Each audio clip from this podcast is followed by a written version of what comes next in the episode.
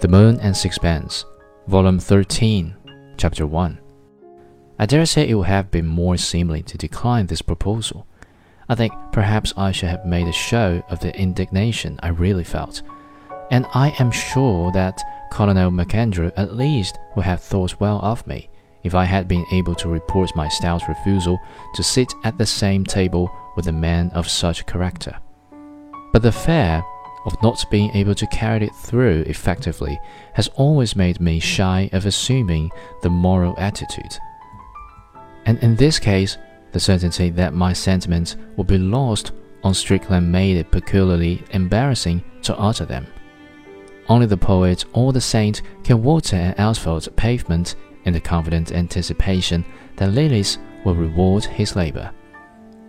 I paid for what we had drunk, and we made our way to a cheap restaurant, crowded and gay, where we dined with pleasure. I had the appetite of youth, and he of a hardened conscience. Then we went to a tavern to have coffee and liqueurs.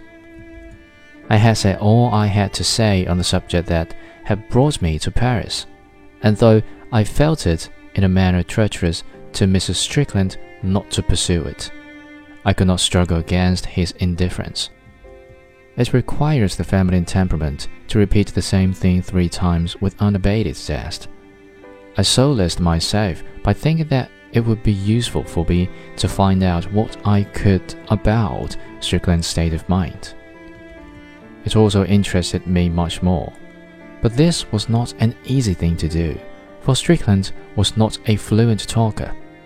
He seemed to express himself with difficulty, as though words were not the medium with which his mind worked, and you had to guess the intentions of his soul by hackneyed phrases, slang, and vague, unfinished gestures.